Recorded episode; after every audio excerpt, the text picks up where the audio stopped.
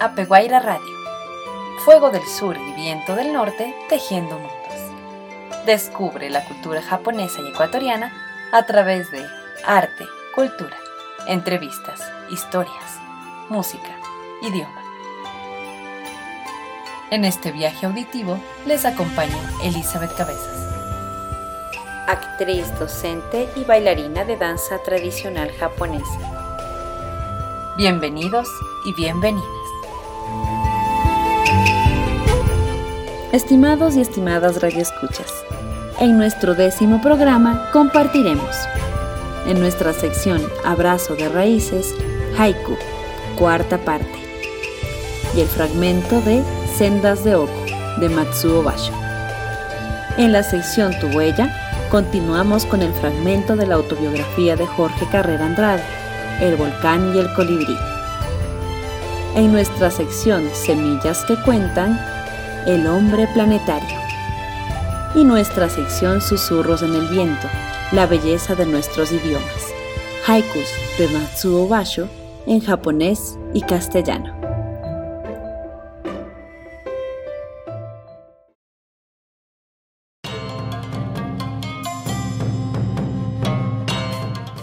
Abrazo de raíces. Gente, arte, tradiciones, historias. Descubramos nuestras culturas.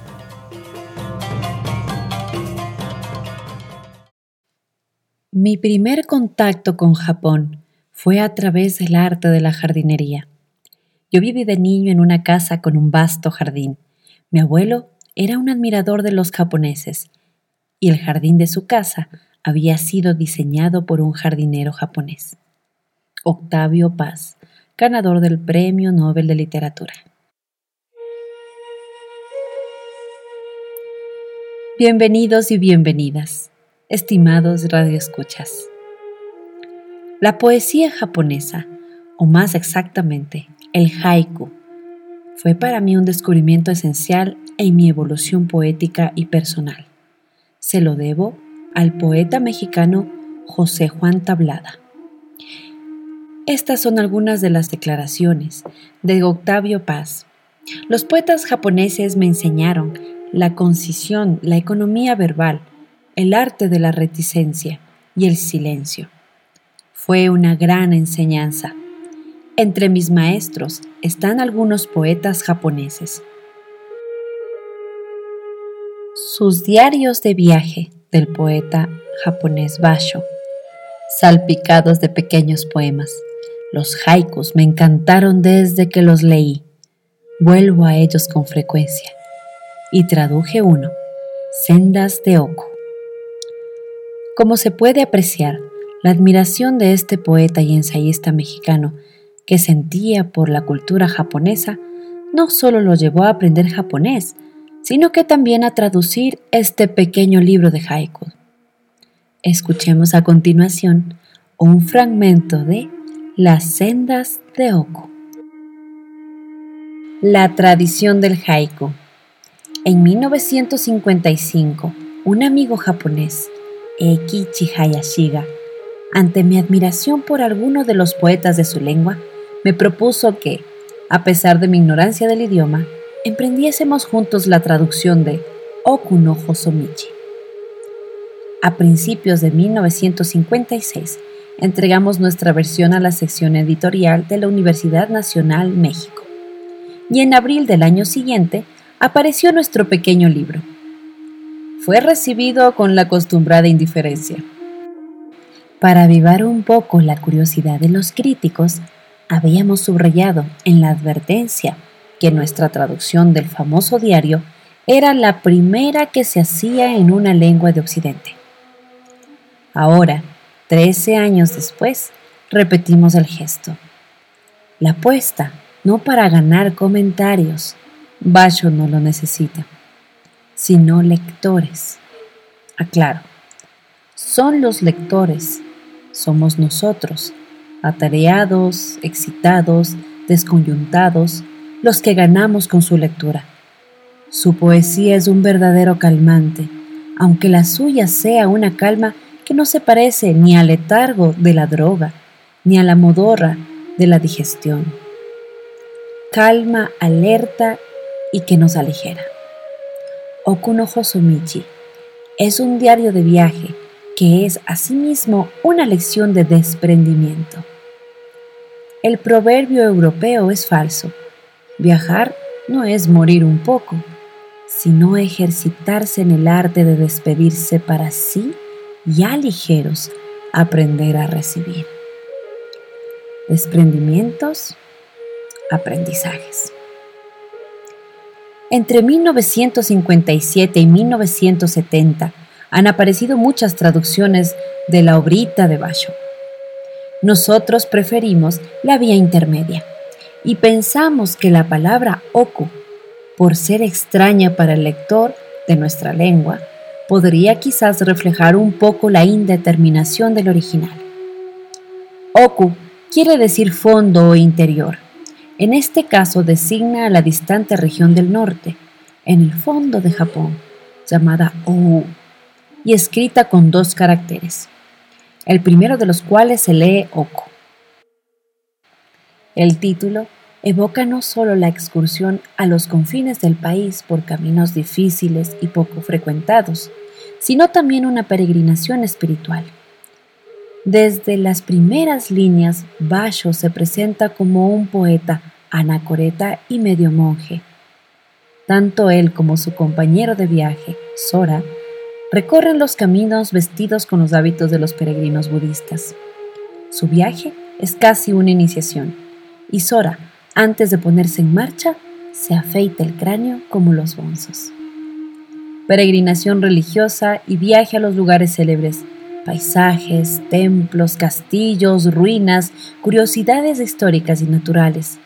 La expedición de Basho y de Sora es asimismo un ejercicio poético. Cada uno de ellos escribe un diario sembrado de poemas y en muchos de los lugares que visitan, los poetas locales los reciben y componen con ellos esos poemas colectivos llamados haikai o renga. Advertencia a la primera edición, 1957. Los traductores se han acercado con respeto y amor al original, aunque sin hacerse excesivas ilusiones sobre la posibilidad de trasplantar al español un texto que es elusivo aún en japonés. Esperan, de todos modos, que su versión dé una idea de la sencillez y movilidad de Basho, que procede por alusiones y cuyo lenguaje, poseído por un infinito respeto al objeto, no se detiene nunca sobre las cosas, sino que se contenta con rozarlas.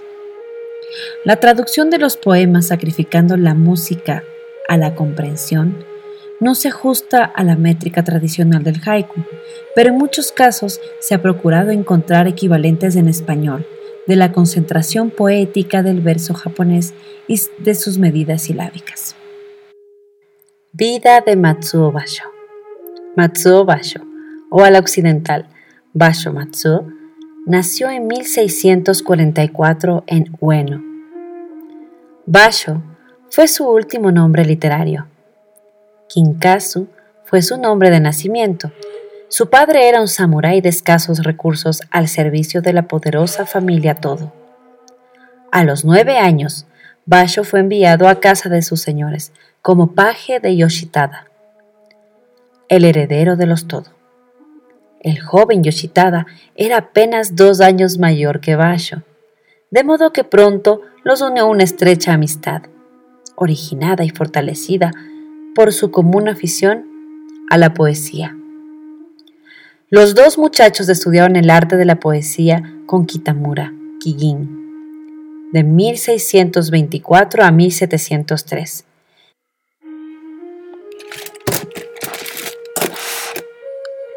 discípulo de Teitoku y el mismo poeta de distinción. Se conservan poemas de esa época firmados por Seguin y Sobo, nombres literarios del joven señor y de su paje y amigo. Seguin muere en 1666 y Basho, apenado por esta muerte prematura, pide separarse del servicio de la familia. rechazan su petición y el poeta huye a Kioto. Nuevos estudios de poesía y caligrafía, lectura de los clásicos chinos y japoneses, amores con Yuteni, aunque poco se sabe de este episodio y casi nada sobre ella. En 1672, Basho se instala en Edo, Tokio. En 1675 conoce al poeta Soin y durante algún tiempo es miembro de su escuela poética Danrin. Cambia su nombre literario por el nombre de Tosei y su lenguaje poético por uno más fluido y menos literario. Publica varias antologías. Ya libre de influencias, crea poco a poco una nueva poesía y pronto lo rodean discípulos y admiradores. Pero la literatura es también y sobre todo experiencia interior, intensa búsqueda, años de meditación y aprendizaje bajo la dirección del maestro de Zen, el monje Bucho. Uno de sus admiradores, Sampu, hombre acomodado, le regala una pequeña casa cerca del río Sumida en 1680. El mismo año, otro de sus discípulos le ofrece como presente una planta de banano. La planta da nombre a la ermita y luego al poeta mismo. Periodo de meditación y de lenta conquista, contra angustia psíquica y males del cuerpo, de una siempre precaria serenidad. Su influencia crece, lo mismo que el renombre de sus libros y de las antologías que publica con sus discípulos. Kikaku, Sora, Sampu, Boncho, Kyori, Yoso, Ransetsu. Viajes solo o acompañado, viajes a pie como un monje, pero asimismo como un extraño, sembrador de poesía. En 1683 publica su primer diario de viaje. En 1687 escribe un relato de su excursión al santuario de Kashima y un poco después emprende una nueva y larga excursión de 11 meses, origen del tercer y cuarto diario. En 1689 se inicia la peregrinación que relata Oku no Hosomichi. Basho tenía 45 años y el viaje duró dos años y medio, aunque el texto tiene por materia solo los seis primeros meses. Para darse cuenta de lo que significó esa expedición, debe señalarse que para los japoneses del siglo XX, esa región es considerada todavía como un país remoto y abrupto. En 1691, Basho regresa a Edo Nuevas ermitas. Choza de la visión. Cabaña de la anonimidad. En 1694, otra excursión. Ahora Nara y a Osaka. En esta última ciudad cae enfermo, y en el curso de una comida en casa de Ono, su discípula, sus amigos lo transportan a casa de un florista, donde muere el 12 de octubre. Está enterrado en Otsu, a la orilla del lago Biwa.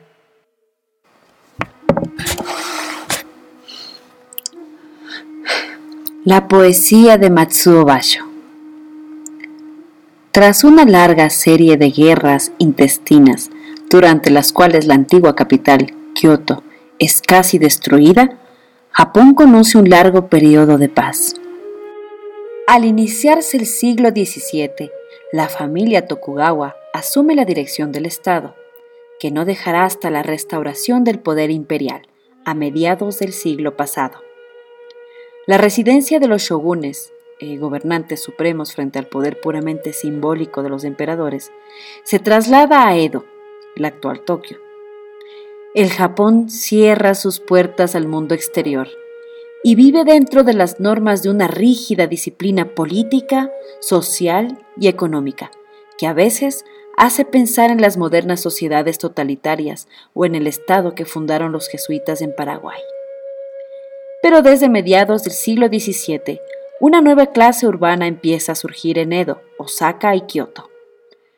Son los mercaderes, los chonines u hombres del común, que si no destruyen la supremacía feudal de los militares, sí modifican profundamente la atmósfera de las grandes ciudades. Esta clase se convierte en patrona de las artes y la vida social. Un nuevo estilo de vida más libre y espontáneo, menos formal y aristocrático, llega a imponerse. Por oposición a la cultura tradicional japonesa, siempre de corte y cerrado círculo, aristocrática o religiosa, la nueva sociedad es abierta.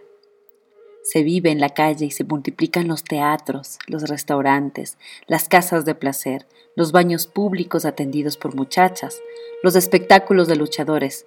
Una burguesía próspera y refinada protege y fomenta los placeres del cuerpo y del espíritu.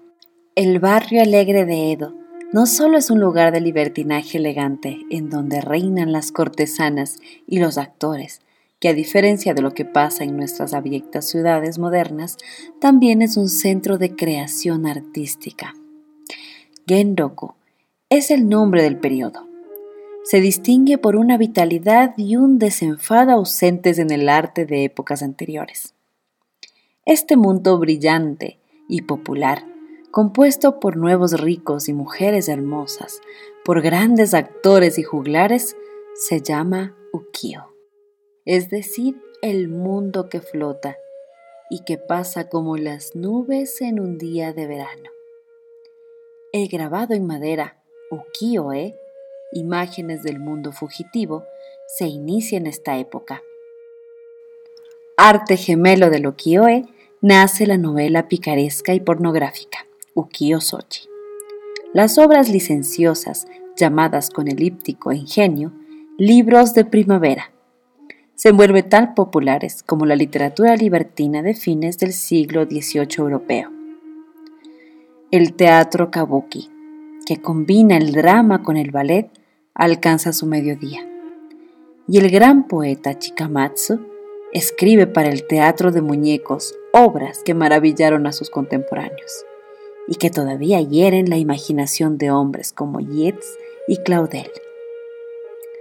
La poesía japonesa, gracias sobre todo a Matsuo Basho, alcanza una libertad y una frescura ignoradas hasta entonces, y asimismo se convierte en una réplica al tumulto mundano. Ante ese mundo vertiginoso y lleno de colorido, el haiku de Basho es un círculo de silencio y recogimiento, manantial pozo de agua oscura y secreta. Basho no rompe con la tradición, sino que la continúa de una manera inesperada. Y como él mismo dice, no sigo el camino de los antiguos, busco lo que ellos buscaron. Basho aspira a expresar, con medios nuevos, el mismo sentimiento concentrado de la gran poesía clásica. Así transforma las formas populares de su época, el haikai, norenga, en vehículos de la alta poesía. Esto requiere una breve explicación. La poesía japonesa no conoce la rima ni la versificación acentual y su recurso principal, como en la francesa, es la medida silábica. Esta limitación no es pobreza, pues es rica en onomatopeyas, alteraciones y juegos de palabras que son también combinaciones insólitas de sonido y sentido.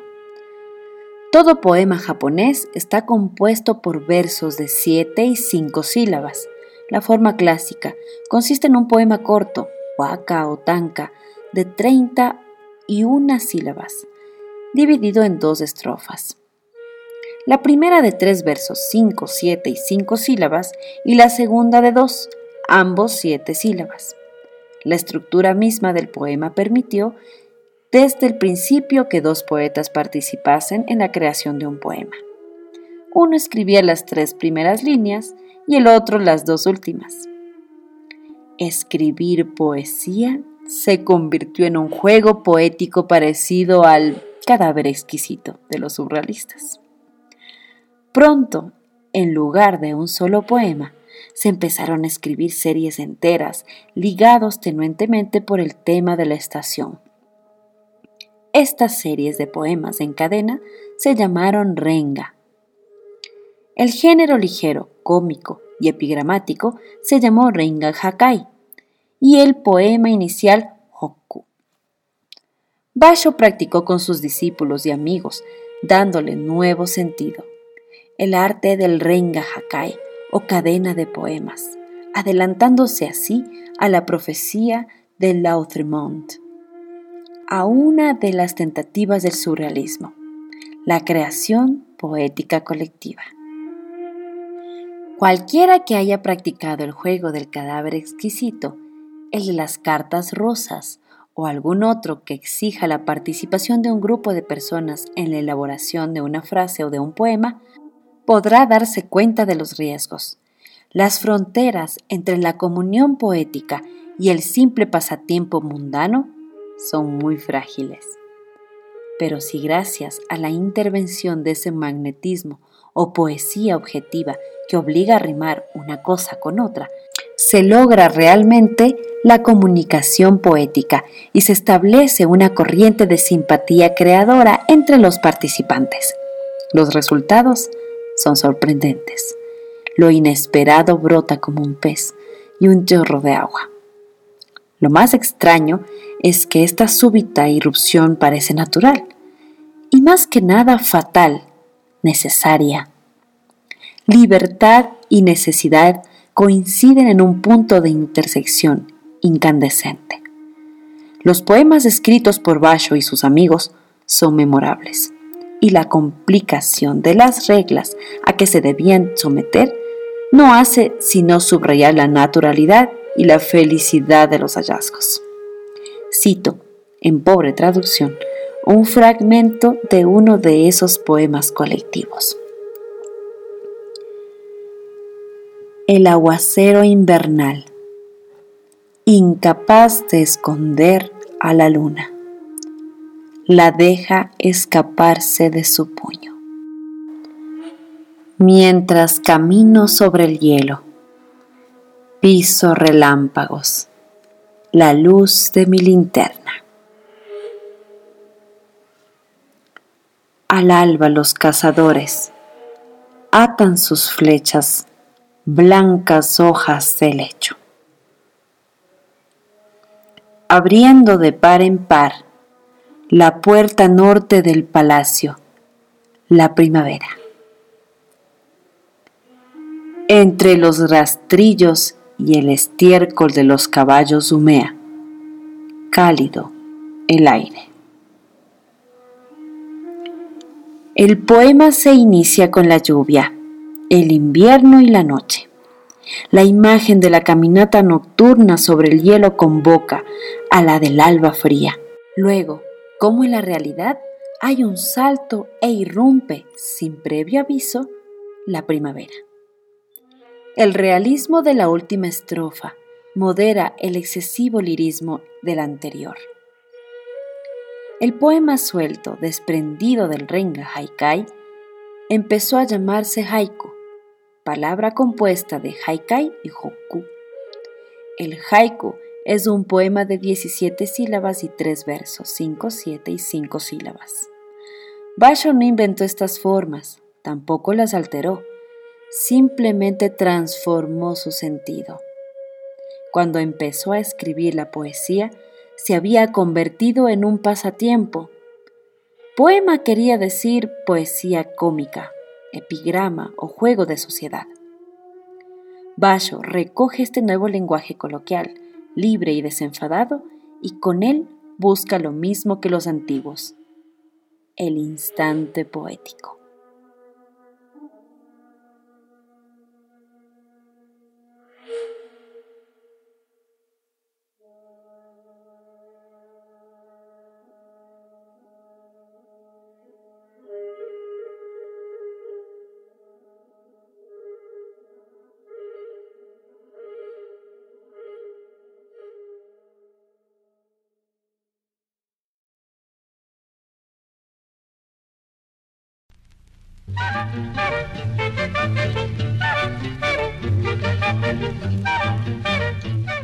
Tu huella.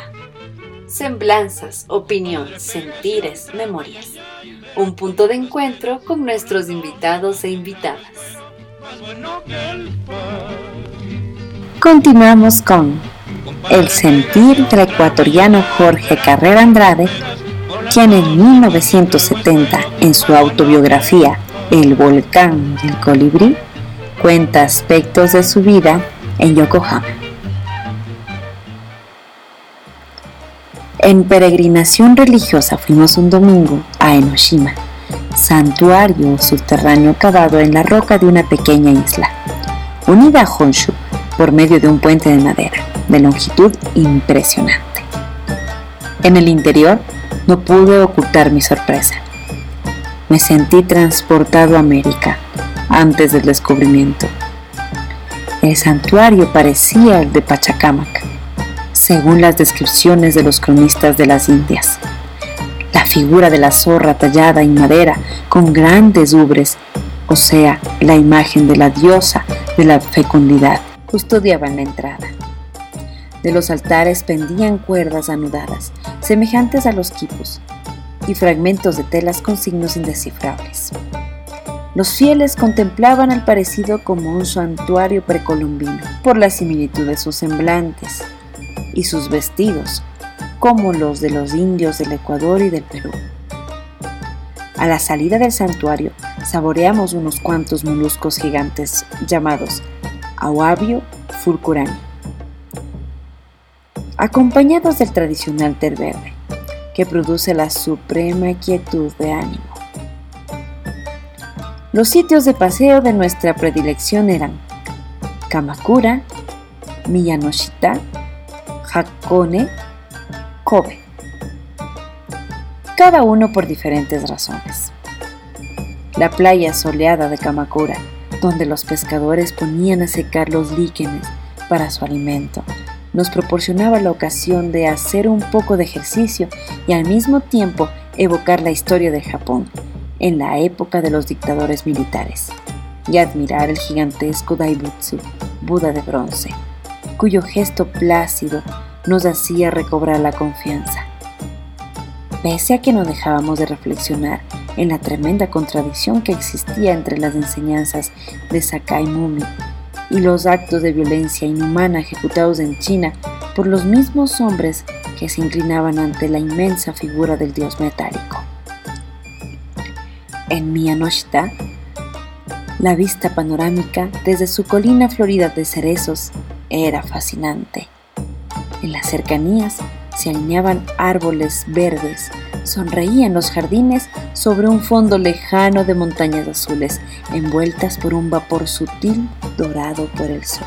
El hotel de Miyanoshita, en el centro de esa armonía terrestre, atraía a los extranjeros y a los japoneses distinguidos que acudían los domingos a gozar del paisaje y de la comodidad de las habitaciones que llevaban nombres de flores y estaban decorados con arte delicado y original. Hakone se destacaba por sus lagos poéticos y la dulzura de su clima.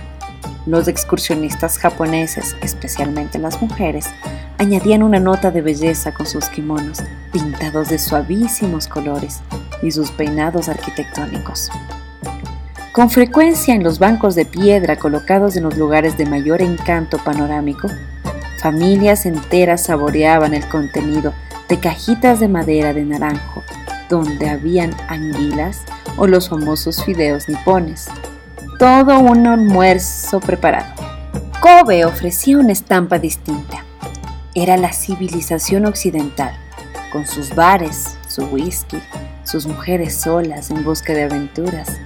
Las jóvenes rusas eran muy estimadas y entre ellas se destacaba la felina y blanquísima Dusa cuyo paso evocaba una sinfonía de balalaicas y caballos de trineo. Pero Kobe era sobre todo un puente para Shanghái, París de Oriente, como decían los europeos con un suspiro evocador. La travesía de Kobe al puerto chino se hacía por la noche, a bordo de una nave con sala de juego y music hall, siempre abiertos para diversión de los pasajeros. En cierta ocasión me embarqué para Shanghái con el fin de enviar desde allí, con mayor seguridad, una nota reservada para mi gobierno, sin temor de que se interpusiera la censura japonesa. Llegué a Shanghái al anochecer por averías de la nave y otros contratiempos. La nieve comenzaba a caer sobre Nanking Road cuando me puse en camino para el hotel. Después de haber contratado un rickshaw, o sea, un cochecillo de dos ruedas, alado por un joven chino que se lanzó al trote con el brío de un caballo hacia la dirección indicada. El Hotel Chatai era uno de los más lujosos del lejano oriente. En sus salones se reunían los grandes industriales asiáticos y las familias ricas de la ciudad. Sus espejos veían pasar con un guiño luminoso las gráciles figuras de las damiselas chinas vestidas de túnicas ajustadas entreabiertas sobre el costado para mostrar la pierna escultórica y cubiertas de costosos abrigos de pieles. Había un abismo entre ese mundo, flor de la industria moderna, y el numeroso pueblo chino que circulaba por las calles apresurados, inquietos, pobremente alimentado, en medio de la cual se deslizaba disimuladamente los leprosos y los mendigos. Después de una noche de descanso, recorrí desde la mañana Shanghái, la ciudad gobernada por cónsules, en donde no se veía señal alguna de la guerra que ensangrentaba el suelo chino. Las vitrinas de los almacenes del sector internacional relucían repletas de alimentos, trajes, conservas y toda clase de mercaderías. En el sector francés, los establecimientos de modas evocaban a sus similares de París. Sin embargo, la guerra estaba a pocos pasos. Los soldados japoneses montaban la guardia en la entrada de Chapey, la ciudad mártir. No había un solo edificio en pie. El suelo estaba cubierto de ruinas calcinadas.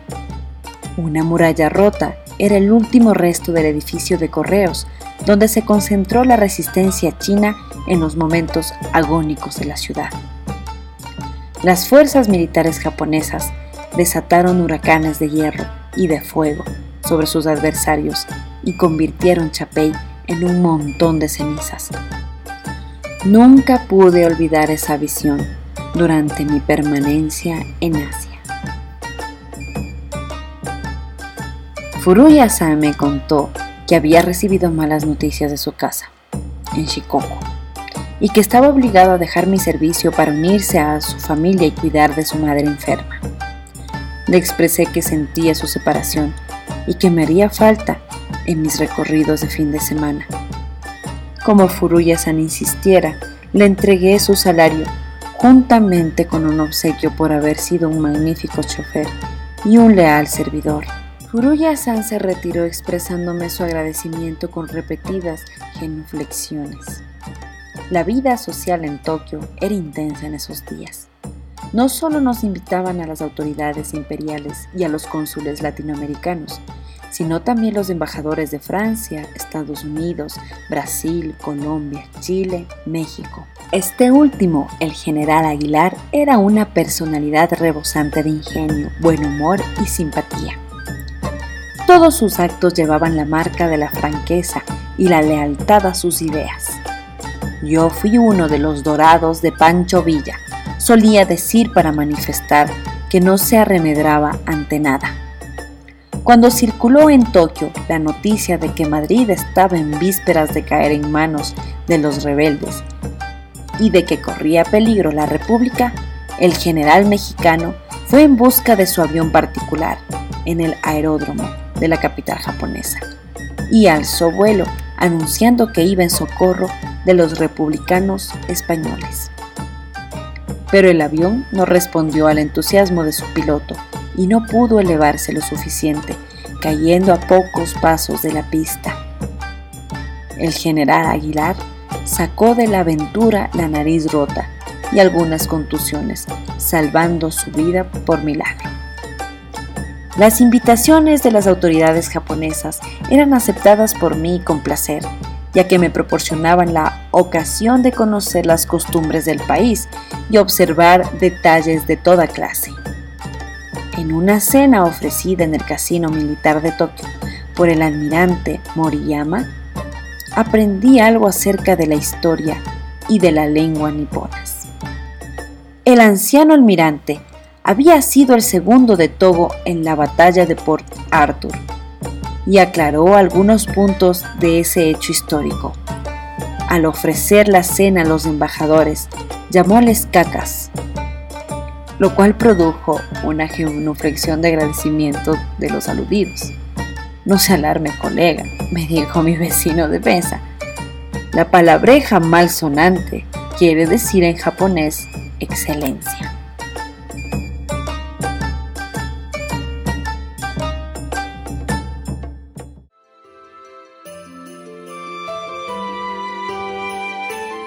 Apeguaira Radio es realizado gracias al apoyo de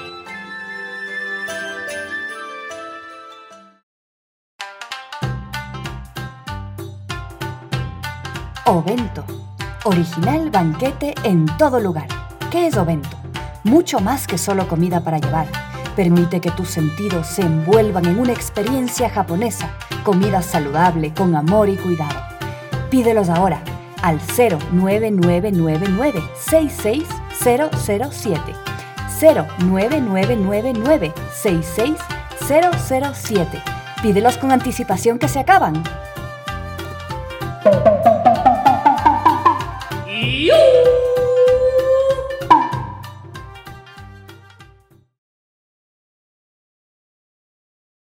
Kyono 今日のテーマは挨拶です。テーマでおいエッサルおはようございます。おはようございます。おとやです。おはようございます。Muy bien おはようございます。significa buenos ¿Quieres días aprender el idioma japonés desde cero? Siguiente. Esta es tu oportunidad. Konnichiwa. Clases online Konnichiwa. personalizadas para niños y adultos Konnichiwa. con Nomura Sensei. Muy Cuatro bien. clases de una hora al mes Konnichiwa. por un valor de 60 dólares. Nomura Sensei se adapta a tu horario. Contáctanos 09999 66007 09999 Seis cero cero siete, 66007. Minasan, omachi shitemasu.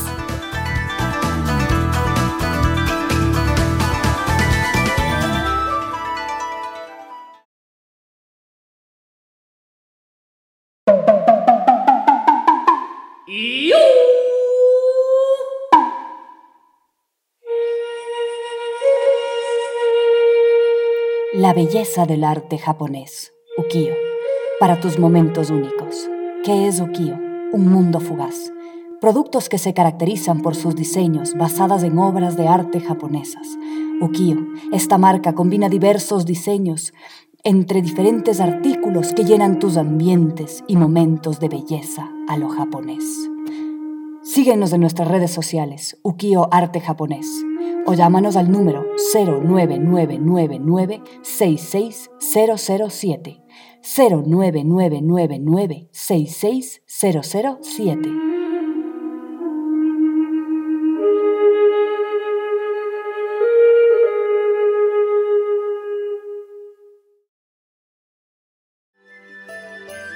Regresamos con más de Apeguaira Radio.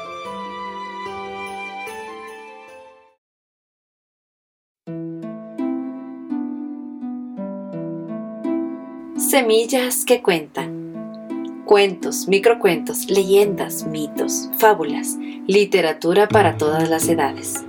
Cierren sus ojos y dejen volar su imaginación. Historias para imaginar.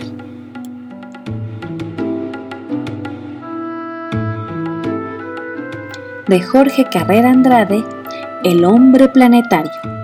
Sexto. Tiempo cósmico, reina sin fin omnipresente, pulpo gris, sin ayer ni mañana, siempre ahora, dormido en el espacio. Tu masa no se mide por minutos, por horas o por días. No eres el caracol enrollado, cautivo en el reloj del hombre. Yo te mido mejor, oh inmesurable, por amarguras o por alegrías, y por silencios o por soledades, de sesenta suspiros cada una. Yo viví sesenta años en un día y en una hora de amor sesenta eternidades. Séptimo. Amor es más que la sabiduría. Es la resurrección, vida segunda. El ser que ama revive o vive doblemente. El amor es resumen de la tierra, es luz, música, sueño y fruta material que gustamos con todos los sentidos. Oh mujer, que penetras en mis venas como el cielo en los ríos. Tu cuerpo es un país de leche y miel que recorro sediento. Me abrevo en tu semblante de agua fresca.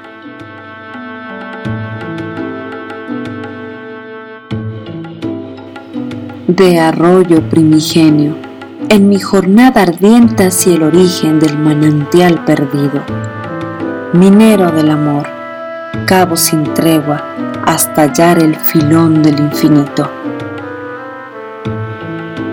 Octavo. Eva en el siglo XX va calzada de cuero y de sierpe fabulosa y viste cada día de un color diferente.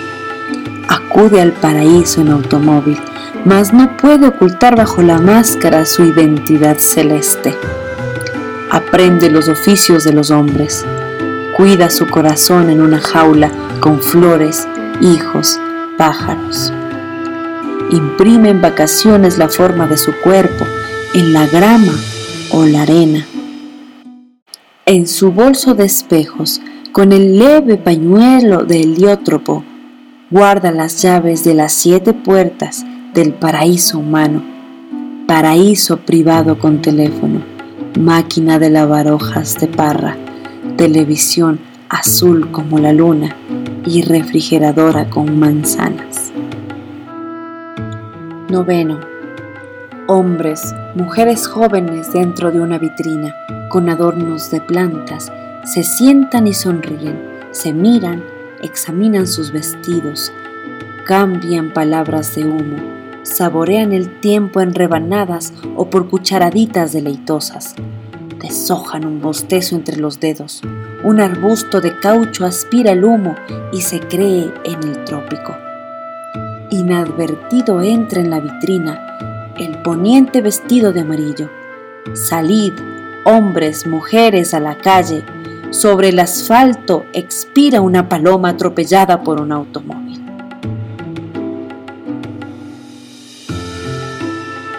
Décimo.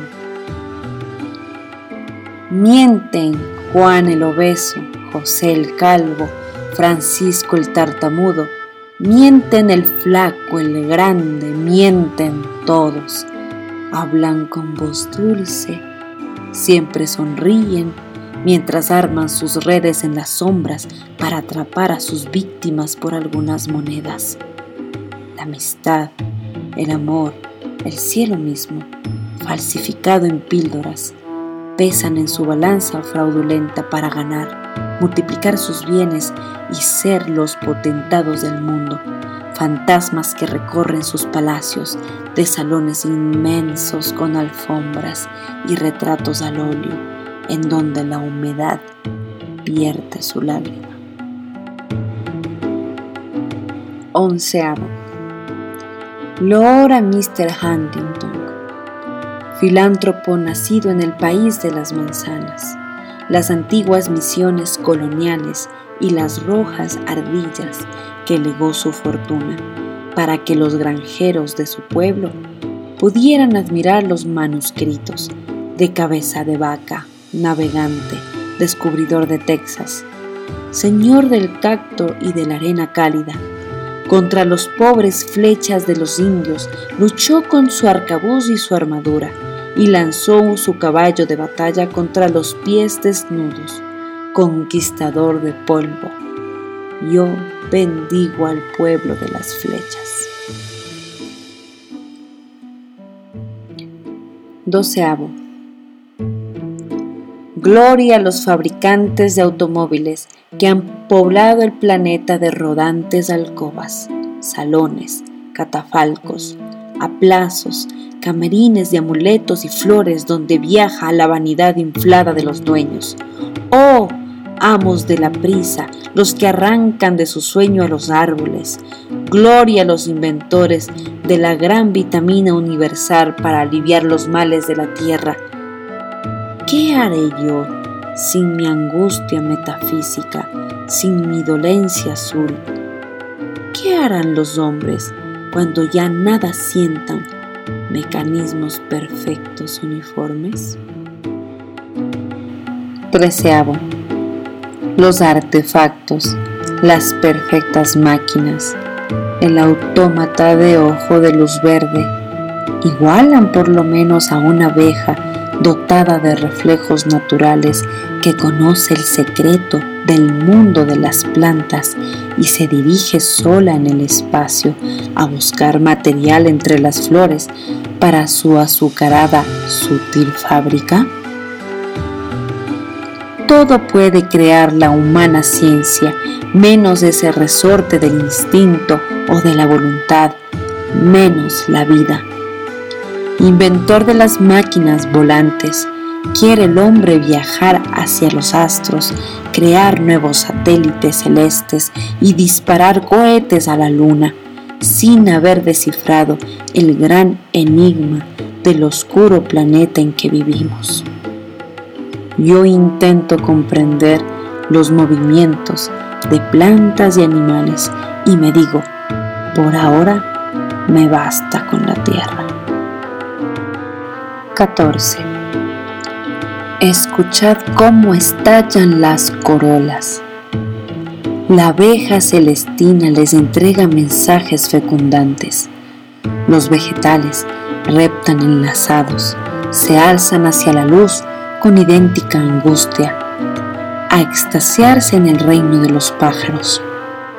Picos y alas protegen las semillas del asalto mortal de los insectos y la vida perdura desde la nube al fondo de los mares, en donde el pez humilde hermano mutilado por diosero del agua agita sus harapos. Seres elementales, plantas, piedras y animalillos, libres y perfectos, fragmentos nada más del puro cántico total del universo. 15. ¿Dónde se encuentra, Rosa, tu máquina secreta que te forma y enciende, brasa viva, del carbón de la sombra y te impulsa a lo alto a expresar en carmín y terciopelo tu gozo de vivir sobre la tierra? ¿Qué oculto motor verde, qué eje te rodea, fuego cóncavo, breve nido de llamas? ¿Qué vienes a decir con tantos labios? Eres solo una boca del misterio que intenta pronunciar una palabra nunca oída hasta ahora para cambiar el curso de este mundo.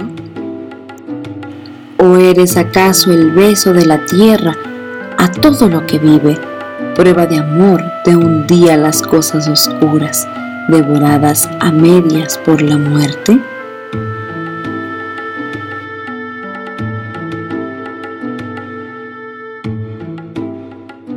Este fue El hombre planetario de Jorge Carrera Andrade, en Semillas que Cuentan, porque el poder de imaginar nos hace infinitos.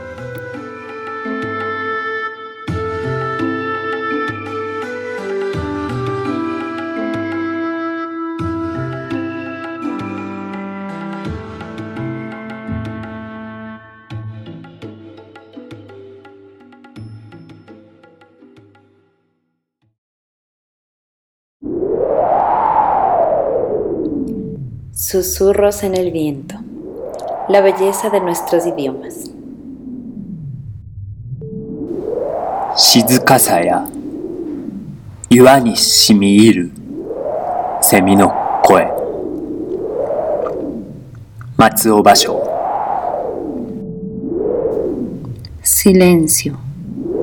En la roca se adentra la voz de la cigarra.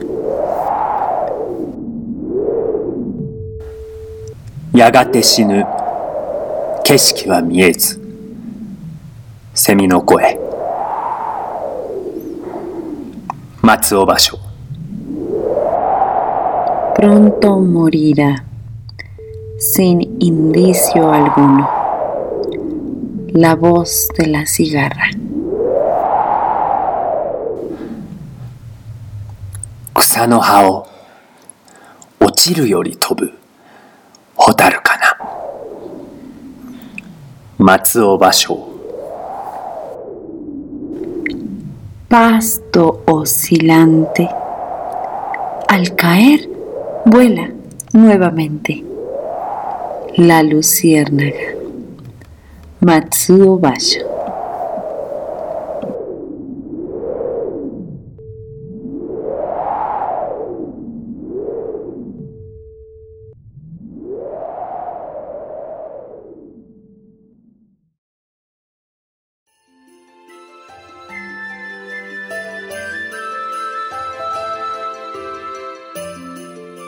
Apeguaira Radio, Fuego del Sur y Viento del Norte tejiendo mundos. Descubre la cultura japonesa y ecuatoriana a través de arte, cultura, entrevistas, historias, música, idioma. En este viaje auditivo les acompañó Elizabeth Cabezas. Actriz, docente y bailarina de danza tradicional japonesa. Nos pueden encontrar en nuestras redes sociales como Apeguaira, donde esperamos sus comentarios, sugerencias y peticiones. Estimados oyentes, les recordamos que este programa será transmitido en la radio de la Casa de la Cultura Ecuatoriana, 940 AM, los días jueves a las 11 de la mañana. Gracias por escucharnos. Esperamos que hayan disfrutado de nuestra compañía. Hasta el próximo programa.